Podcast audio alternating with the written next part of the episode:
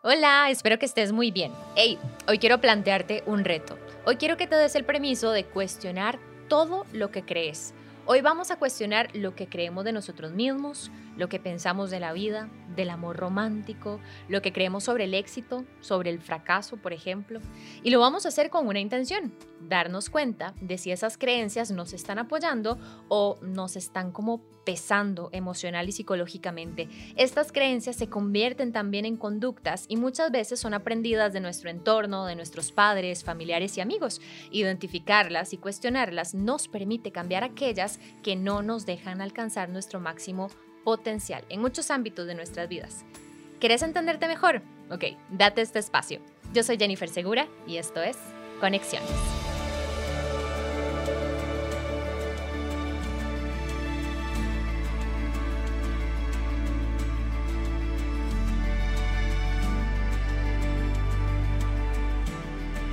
Listo, y queremos darle gracias también a Stephanie, porque fue Stephanie la que nos propuso este tema y ella nos lo puso así a través de nuestras redes sociales cómo cambiar los patrones heredados de nuestros padres. Y para eso le pedí a mi amiga, también psicóloga de territorio psicológico, Ingrid Naranjo, para que seas vos, Ingrid, la que nos ayude a navegar, porque esto es todo un mundo. Vamos a meternos en esto de las creencias, esas que nos heredaron, esas que aprendimos, esas que vimos en nuestro entorno. ¿Cómo estás?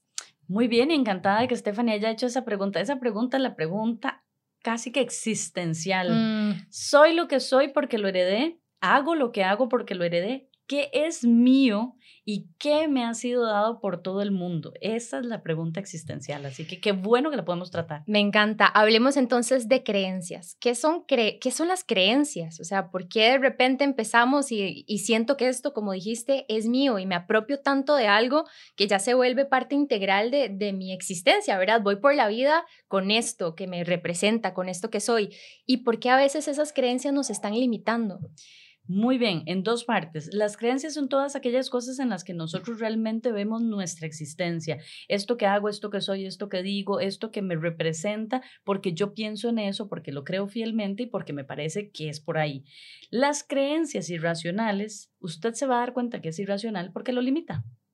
No puedo, no debo, no es adecuado, no lo logro, todo lo que a mí me limita desde el momento en el que lo pienso me genera un obstáculo, esa probablemente sea una, una, idea una creencia irracional. Todas las personas que hemos nacido en tal lugar estamos destinadas a. Es que todos los que tenemos esta edad, en esta época de la vida, en este momento del siglo, estamos destinados a. Ah, es que yo por ser mujer. Ah, es que yo por ser varón. Ah, es que mi color de piel. Ah, es que los gustos que yo tengo, salirme del mapa de la música, del arte, de la comida y ser diferente, ya me condiciona. No.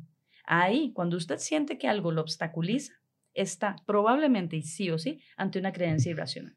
Ahora, hablando de, creencias que podemos identificar, ¿verdad? Porque ahorita cuando vas poniendo los ejemplos, uno dice, ay, mira, sí, a mí me ha pasado, uy, sí, yo he creído esto eh, sobre determinada situación, pero también hay creencias que están, yo les llamo escondidas, ¿verdad? Son mi sistema operativo. Yo voy reaccionando por la vida a los estímulos de afuera que van llegando a mí y con mi creencia la saco la bandera y ante esto empiezo a trabajar, porque a veces el cerebro, yo creo que también trabaja por predicciones, ¿verdad? El cerebro va y dice, ah, cada vez que pasa esto, entonces yo hago esto, porque la vez pasada me funcionó, o cada vez que hago esto, hago esto porque la otra vez me fue mal. Entonces vamos, ¿verdad? Por la vida realmente sin cuestionarnos si esto que estoy utilizando para ir hacia la vida me está funcionando o no. ¿Cómo hacemos para identificar esas que son inconscientes y a dónde están?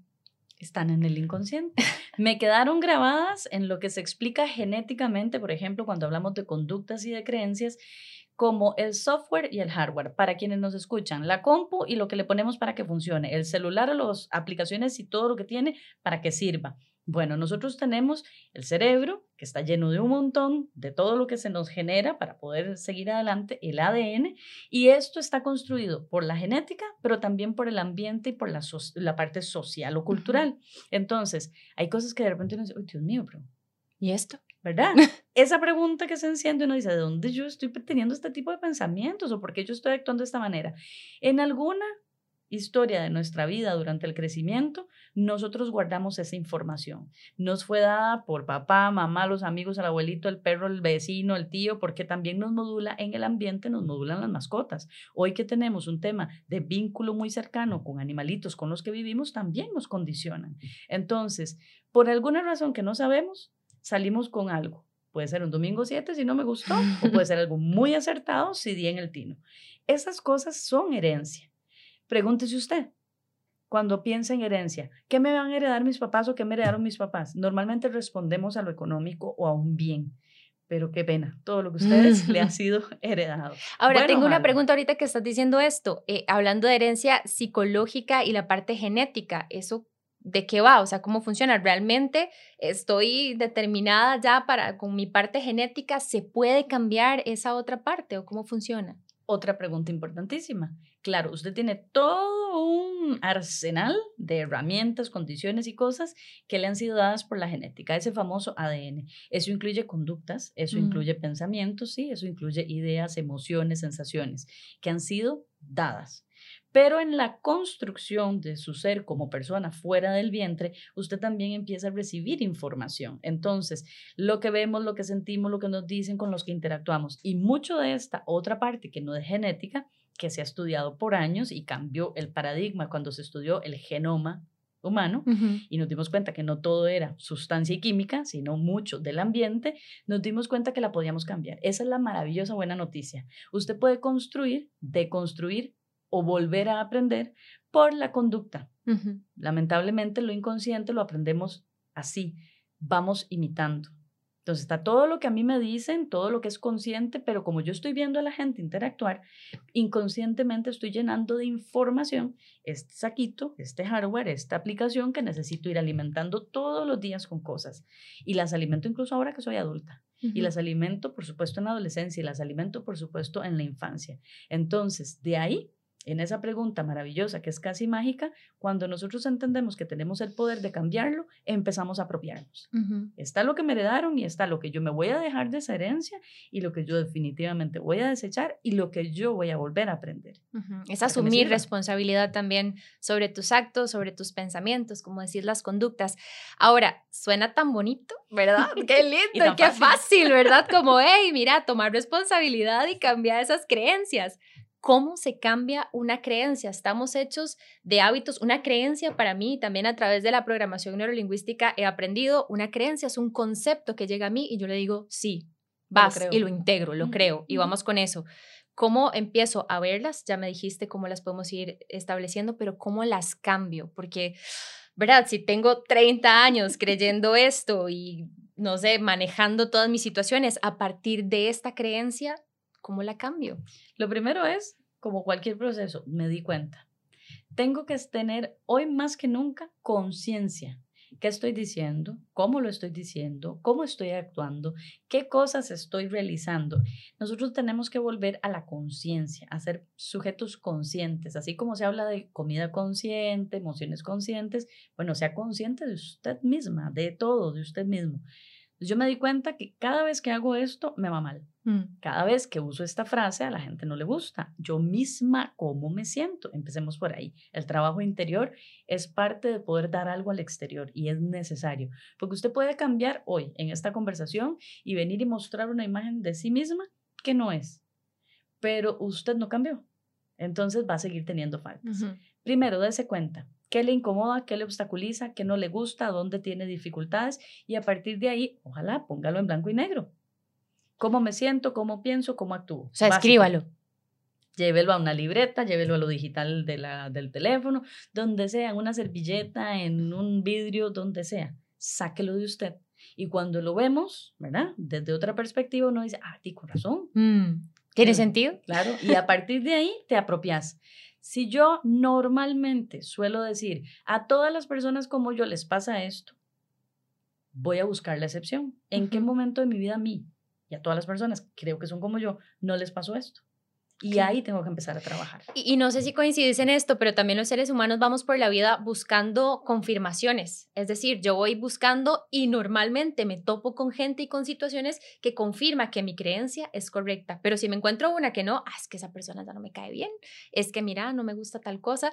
Y, somos tan cerrados muchas veces, ¿verdad? Y yo creo que aquí también uno de los consejos que, que yo creo que puede venir muy bien es quitemos los juicios, abramos abramos, yo creo que mente y corazón a nuevas experiencias, a nuevas teorías de lo que quiera, lee muchísimo, ponete también a explorar otras posibilidades, porque yo creo que a veces vemos eso, blanco o negro, y si yo creo sobre esto, y les voy a compartir algo, yo di, prácticamente desde que recuerdo en mi casa, y esto viene de mis papás, sobre todo de mi papá, eh, él, yo estoy segura de que yo compraba, entre comillas, el amor de mi papá a partir de mis méritos eh, académicos. O sea, yo era la consentida de papi y papi estaba súper orgulloso si Jennifer traía buenas notas. Y Jennifer se da cuenta de eso y empieza. Y yo me gradué con honores y yo era esto y para mí los títulos académicos eran y siguen siendo importantes, pero en aquel momento eran determinantes. O sea, yo era buena o mala o valía o no a partir de qué tantos títulos tenía y era mi creencia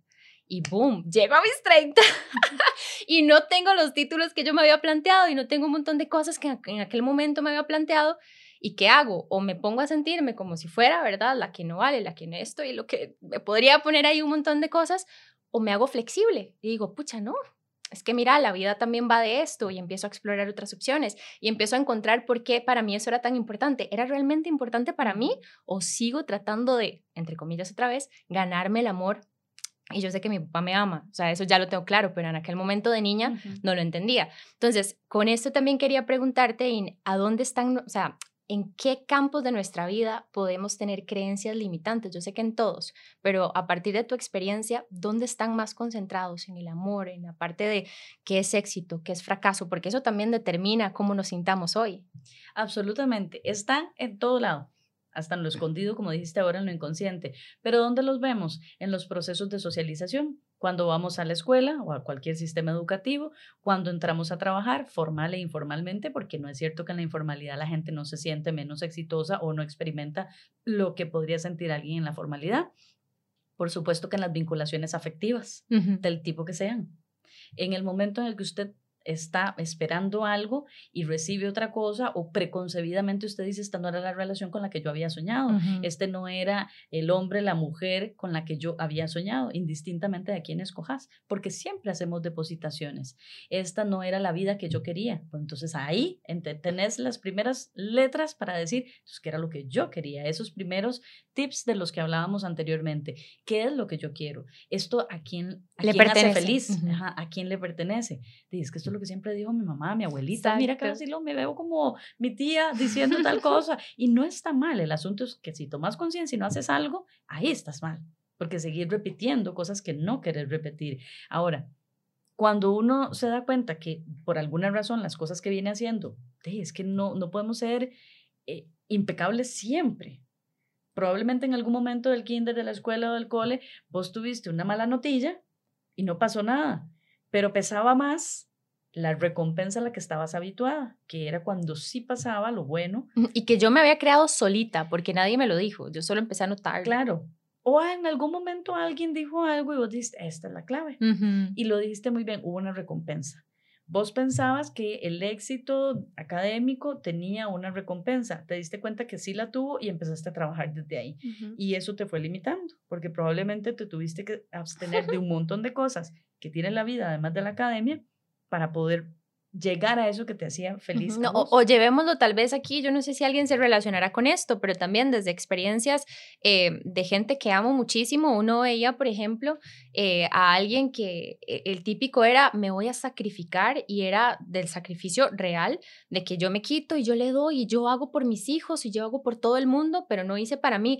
Ah, pero es que cuando yo soy atenta con mis hijos y soy atenta con mi esposo, me gano el amor. Y otra vez, ¿verdad? Estamos operando desde esta parte que estás hablando de la recompensa y esas son muchas cosas que van inconscientes. Yo estoy segura que no nos estábamos dando cuenta de que estábamos, en este caso, nada más comprando el amor de otra persona. Palabras clave tengo que, mm. debo, sacrificio, eh, esmerarse, pero casi que por tener que hacer algo que aunque no tenga lógica, yo me esmero para que eso salga así, aunque a nadie le interese. Y nadie te lo pidió. Claro, ¿verdad? Pero vos te lo estás exigiendo. Ese tipo de cosas que tienen que ver con nuestro pensamiento y nuestro hablar, que son tan cotidianas y hemos normalizado, nos de repente nos paran un poquito. Entonces, si vos sos un chiquillo que normalmente está pensando, una chiquilla que está pensando, ya, esto tiene que ser así, de este color pero te estás volviendo literalmente al revés para poderlo conseguir, detenete. No lo estás disfrutando, no está pasando bonito, no lo estás, ni siquiera lo estás disfrutando, no se está agradeciendo. Para. ¿Qué quieres probar además? Y empezate a cuestionar. Si sos una persona adulta, ¿qué estoy haciendo yo con mi vida? ¿Estoy corriendo la milla extra para quién? ¿Para qué? Cómo están las personas a mi alrededor, porque puede ser que yo esté hoy solventando todo lo económico por las necesidades que estamos pasando, pero la verdad es que falta ese cariñito y ese estar en la casa con las personas con las que estemos, nuestra burbuja que hoy es tan, ¿verdad? tan particular. A esta gente hay que abrazarla, a esta gente hay que darle amor, a esta gente hay que estar cercana, porque es tu burbuja, es lo que tiene control, lo que está limpio. Yo entiendo que no puedas ir corriendo a abrazar a tu abuelito, a la gente de afuera, pero veamos lo que tenemos cercano. Todo lo que pasa por conductas, creencias, pensamientos, emociones que obstaculizan, que hacen sufrir, que limitan, esas son las cosas de las que estamos hablando. Son mías, me las enseñaron, me las heredé, ¿verdad? Vinían en el saquito de cuando nací, me quedé con ellas, ¿por qué me quedé con ellas? Cuestiones en las cosas. Mire, hoy los muchachos, incluso los niños pequeños, se cuestionan. Una idea irracional, me la enseñaron a mí. No pregunte, no se meta en las conversaciones de los adultos. Ahí va otra. Después, no opine, no cuestione. Yo me acuerdo que mi abuelita decía, si es de noche, aunque sea de día y el sol esté brillando, pero su mamá dijo que es así, es así. Y yo siempre le digo, punto. abuelita. Pero yo era disruptiva, siempre he sido así. Y eso me costó en aquellas enseñanzas y del afecto de antes unos buenos manazos en la boca. Hmm. Hoy esas cosas no. Hoy, a los niños hay que enseñarles y a las niñas y a todas las personas, cuestione, cuestione, mm, cuestione. incluso lo que crees, o sea, es que eso es tan verdad, porque es otra vez, como nuestro sistema operativo me ha funcionado, gracias por haberme traído hasta aquí, pero esto que estoy pensando me está apoyando o me está limitando. Ahora quería también, y ya para ir cerrando, y hacer referencia por aquellos que nos estén escuchando, mamitas y papitos, eh, y yo creo que esto es una de las cosas, incluso yo todavía no sé si quiera o no, eh, no, no, me lo he planteado, pero siempre he dicho, si yo llego a, a ser madre, una de las cosas que quiero tener muy en claro es cómo no pasarle mis cosas, mis creencias. Yo todavía estoy aprendiendo, me sigo conociendo y voy a traer a un ser humano acá. ¿Cómo hago para no pasarle todo esto? Y, yo sé que esto es probablemente una de las luchas más grandes, ¿verdad? De, de los padres conscientes. Yo creo que es eso. Tomo conciencia y ahora ¿qué hago? ¿Cómo hago para no pasarle todo esto? Si te lo estás planteando como un proyecto de vida, hombre o mujer, ¿qué es lo que no querés reproducir? Eso hay que estar tiene que estar por escrito. ¿Qué es lo que yo no quiero reproducir? Y probablemente te vas a dar cuenta que ahí están tus pleitos con tus papás, con tus hermanos, con tus amiguitos, con tus primos y hasta con la pareja. Sí, incluso si lo querés tener sola o solo. también. Eso, también es, posible. es el tipo de familia que hoy tenemos. ¿Qué es lo que yo no quiero reproducir? Pongámoslo en blanco y negro y empecemos a planificar. Bueno, ¿desde dónde? ¿Desde cuándo lo voy a tener? Si es concebido en mi vientre o si va a ser dado del corazón por una adopción o alguien más lo va a concebir y luego me lo van a entregar a mí. ¿Qué quiero yo enseñarle desde que estoy en lo prenatal, en esa estimulación? ¿Cómo le voy a hablar? Todo eso influye. Claro, porque tenemos la parte genética que sí o sí se la vas a heredar. Y tenemos la parte conductual, emocional y, y todo lo que tiene que ver con esta persona y quienes se acercan a ella, que le vamos a heredar qué me enseñaron a mí, cómo debemos andar por la vida, qué cosas son buenas o malas. Bueno, cuando yo hago una limpieza y me reseteo de ahí, entonces empiezo a tener claro por dónde voy. Usted puede incluso asumir a una persona ahorita y no porque usted haya pensado en concebirla o en adoptarla. Mire, la vida es tan efímera como que nos podemos morir ahora que yo salga de aquí. Y sé y espero, toco Ese es el sonido de toco madera. Ajá. Pero es una posibilidad que existe. Y entonces, por alguna razón, a mí me tocará criar un hermano, un primo, una persona menor de edad o alguien más y quedarme con alguien más en un proceso en el que también está creciendo. ¿Qué quiero hacer? Hmm. Lo importante es estar consciente. Y si te construís como pareja, ve que vamos, estamos pensando en que nosotros queremos como criar a alguien. Pero si vos querés hacer pareja, ¿qué no querés repetir? Si vos tenés amigos que no querés repetir, si vos vas al trabajo que no querés repetir, es que hay que aguantar, porque el tiene que aguantar porque el trabajo hoy está escaso. No, señora. No es cierto, eso es una idea irracional. Es que tenés que aguantar que te traten como sea, porque si no se te va a bajar el tren. Eso se dice en el siglo XXI. Hmm. No, señora, eso no es cierto. Es que con los amigos hay que ser muy celoso y muy restrictivo. Puede ser, pero entonces, ¿qué tipo de amigos voy a tener? Cómo construyo yo las relaciones. Sí. Me encanta esto, es cuestionarlo. Yo, a ver, conclusión de todo esto, cuestionate desde dónde estás operando. Ojalá que no sea desde el miedo, porque puede ser que toda tu vida esté construida sobre el miedo. ¿ah? ¿Quieres alejarte de algo? porque no te planteas más bien, quiero acercarme a mi objetivo desde el cambio de creencias? Ingrid, te agradezco demasiado, de verdad, por haber compartido con nosotros este espacio. Me encanta, de verdad, porque fluís y, y, bueno, yo sé que ahí la van a estar viendo pero para quienes están escuchando, la mujer se mete aquí. Muchas gracias de verdad por estar con nosotros y compartir todo esto que sabes. Quería preguntarte cómo podemos encontrarte, cómo podemos recibir más tips y consejos de, de todo lo que hacen a través de Territorio Psicológico. Pues así como Territorio Psicológico en todas las redes sociales, ¿verdad? Normalmente a veces buscan a la persona ahí como voy a buscar a Ingrid Naranjo. No, búscate Territorio y acércate ahí y dale like a las diferentes redes sociales que tenemos porque hay material de mucho tipo para todas las edades, pero normalmente para las personas que trabajan Gracias, Stephanie, por haber hecho esta pregunta. Sí. Porque esto es apenas haberle abierto los ojos a alguien de que las cosas se pueden cambiar. Somos pensamientos, somos conducta y por ende podemos cambiar. Y podemos estar alineados, eso es lo más importante. Hasta luego, Ian, muchas gracias. Gracias a vos. Hey, y muchísimas gracias también a vos por haberte regalado este espacio, por haber llegado hasta acá. En conclusión, lo que tenemos que hacer es cuestionarnos todo, eso que estás creyendo de vos mismo, de tu entorno, del éxito, del fracaso, lo que sea que estés creyendo, cuestionate, ¿me está apoyando? ¿Me está haciendo bien? Y si no, ya sabes, tenés un superpoder y es cambiar eso que estás pensando, eso que estás creyendo. Muchísimas gracias de verdad por haber estado con nosotros en este espacio. Te espero la próxima. Hasta luego.